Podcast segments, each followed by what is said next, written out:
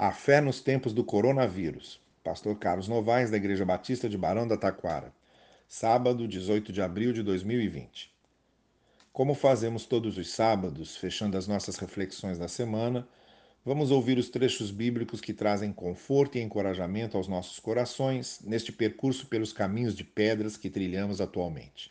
Hoje, vamos destacar os textos de alento na primeira carta do apóstolo Pedro uma epístola escrita para o conforto dos cristãos durante as acirradas perseguições do primeiro século.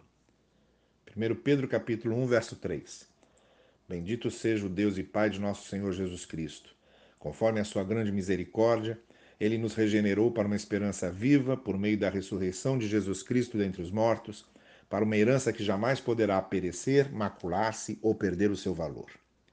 Capítulo 1, versos 6 e 7. Nisso vocês exultam, ainda que agora, por um pouco de tempo, devam ser entristecidos por todo tipo de provação. Assim acontece para que fique comprovado que a fé que vocês têm, muito mais valiosa do que o ouro que perece, mesmo que refinado pelo fogo, é genuína e resultará em louvor, glória e honra quando Jesus Cristo for revelado. Capítulo 1, versos 18 e 19 pois vocês sabem que não foi por meio de coisas perecíveis como prata ou ouro que vocês foram redimidos da sua maneira vazia de viver, que lhes foi transmitida por seus antepassados, mas pelo precioso sangue de Cristo, como de um cordeiro sem mancha e sem defeito. Capítulo 2, versos 24 e 25.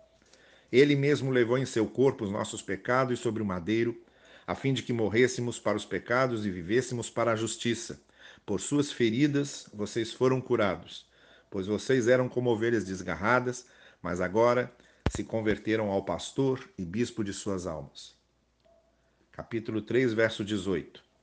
Pois também Cristo sofreu pelos pecados uma vez por todas, o justo pelos injustos, para conduzir-nos a Deus. Ele foi morto no corpo, mas vivificado pelo Espírito. Capítulo 4, versos 12 e 13. Amados, não se surpreendam com o fogo que surge entre vocês para os provar como se algo estranho lhes estivesse acontecendo. Mas alegrem-se à medida que participam dos sofrimentos de Cristo, para que também, quando a sua glória for revelada, vocês exultem com grande alegria. Capítulo 5, verso 7.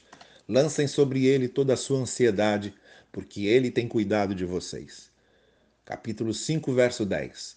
O Deus de toda graça, que os chamou para a sua glória eterna em Cristo Jesus, depois de terem sofrido durante pouco tempo, os restaurará, os confirmará, lhes dará forças e os porá sobre firmes alicerces.